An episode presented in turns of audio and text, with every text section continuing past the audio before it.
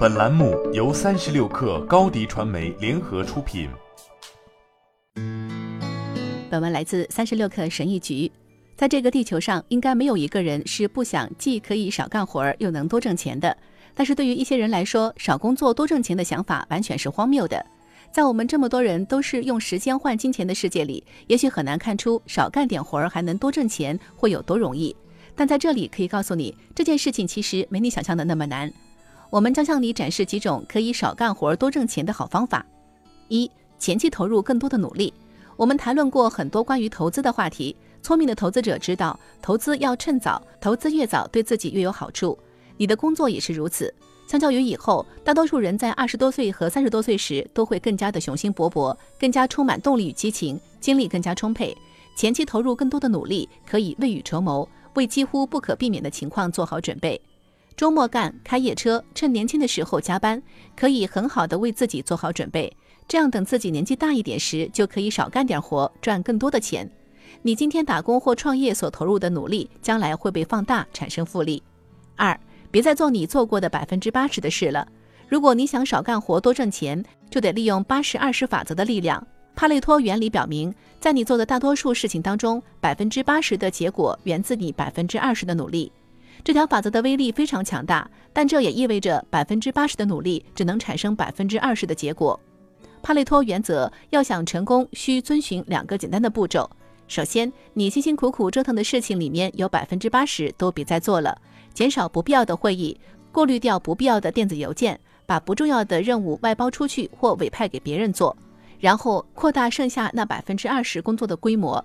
识别出那些真正推动了你的生活、工作或企业向前发展的事情，并利用你刚刚解锁出来的时间去做更多这样的事情。不管你是做全职工作、副业，还是忙自己的生意，你当前取得的百分之八十的成果，可能都是来自于你花费了百分之二十时间所做的事情。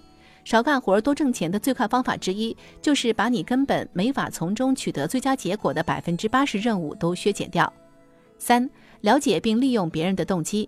我来给你介绍一下马特。二十五岁的时候，马特在 UPS 担任财务主管。二十六岁时，为了让薪水翻倍，他离开了这份工作，搬到欧洲，并去了一家科技公司工作。走上工作岗位不久，就拿到了很高的薪水。你可能会以为马特在晚上也得睡在办公桌底下，但不是这样的。他其实并不比任何一位稍微有一点野心的人更努力。这是一个年收入超过十万美元的人。他在工作中所做的第一件事就是了解他人的动机。如果你少花时间在琐碎的任务上，而把更多的时间用来了解老板、同事、客户或客户的动机的话，你的职场之路或者企业又能向前多走多远呢？四，找一份更加灵活的工作，这样你就可以专注于高影响力的工作。那些少干活多挣钱的人，他们能够确定什么才是自己最重要的工作，并将大部分精力都投入到其中。关于工作，如果说这场疫情教会了我们什么的话，那就是你不必亲自来上班，也可以提高工作效率。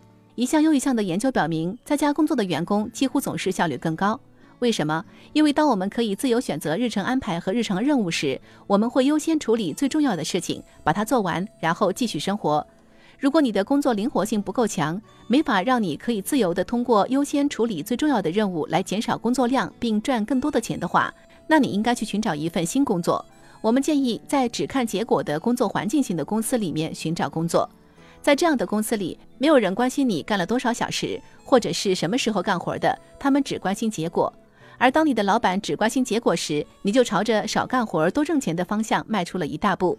如果你是自己的老板，你得思考有哪些工作必须是自己来干的，哪些是可以外包或委派给别人干的，专注于完成最重要的工作。你的企业就将蓬勃发展。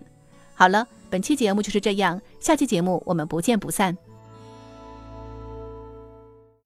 你的视频营销就缺一个爆款，找高低传媒，创意热度爆起来，品效合一爆起来。